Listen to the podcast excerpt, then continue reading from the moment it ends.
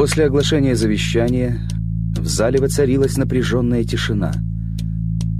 Родственники покойного изо всех сил старались сохранить приличие. Первым не выдержал невысокий господин в черном сюртуке. «Это неслыханно!» — гневно воскликнул он и покинул зал.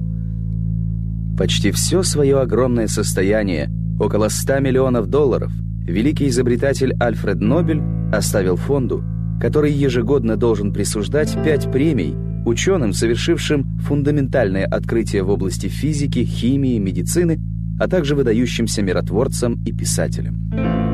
Родственникам же остались жалкие 2 миллиона.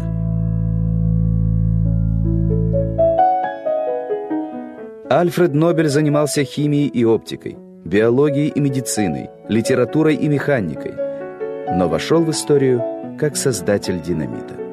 Ярый пацифист, он создал вещество, унесшее жизни огромного количества людей.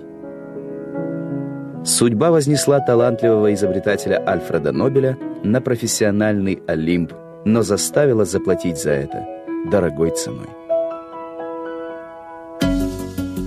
Альфред Бернхард Нобель родился 21 октября 1833 года в Стокгольме. После пожара, в котором дотла сгорел фамильный особняк Нобелей, глава семьи Эммануил Нобель решил попытать счастье в России.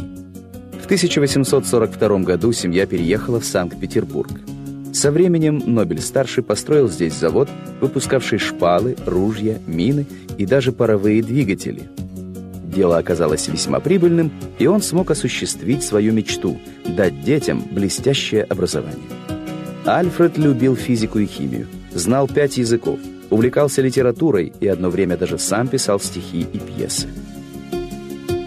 Разразившийся финансовый кризис вынудил семью Нобелей вернуться в Швецию. Поселившись в родовом поместье под Стокгольмом, Альфред подключился к работе отца по исследованию взрывчатых веществ. Особенно его интересовал мощный, но чрезвычайно опасный в обращении нитроглицерин, который взрывался от малейшего толчка.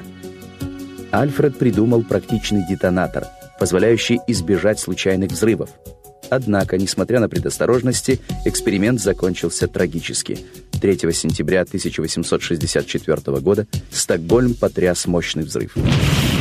100 килограммов нитроглицерина, хранившиеся на фабрике Нобелей, превратили ее в руины. При взрыве погиб 20-летний брат Альфреда, Эмиль.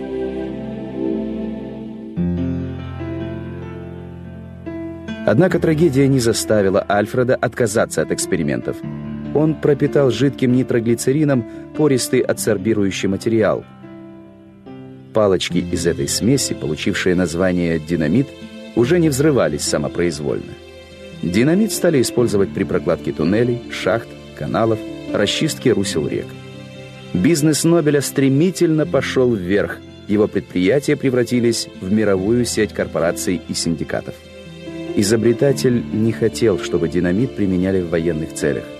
Он наивно полагал, что уже само существование такого страшного оружия заставит людей прекратить вооруженные конфликты. Когда враждующие стороны обнаружат, что они в один миг могут уничтожить друг друга, люди откажутся от ведения войн, не раз повторял Нобель.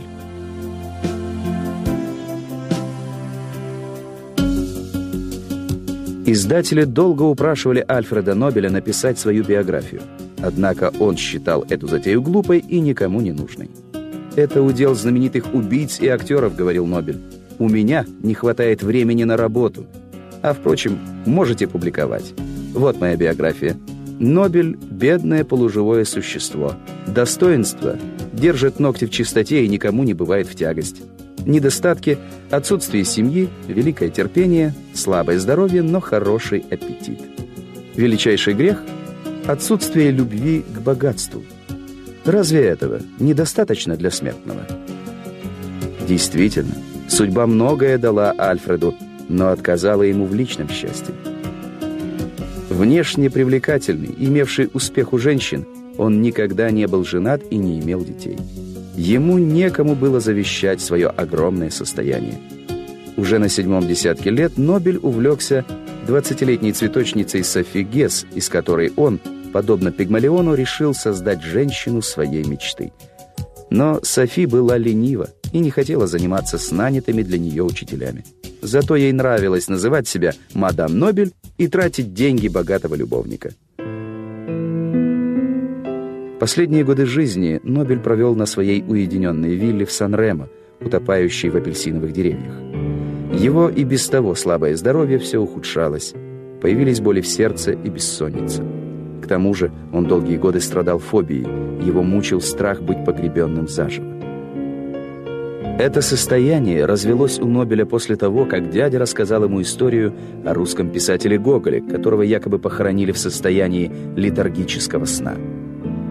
Когда врачи обнаружили у Нобеля грудную жабу, он постарался закончить все свои дела и составил завещание, по которому большая часть состояния предназначалась для создания фонда Нобеля. 10 декабря 1896 года Альфред Нобель скончался.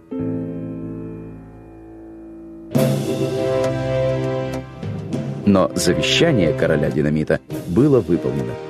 Вот уже более ста лет короли Швеции лично вручают Нобелевские премии, которые считаются самой престижной в мире оценкой научных достижений, литературного творчества и вклада в дело мира.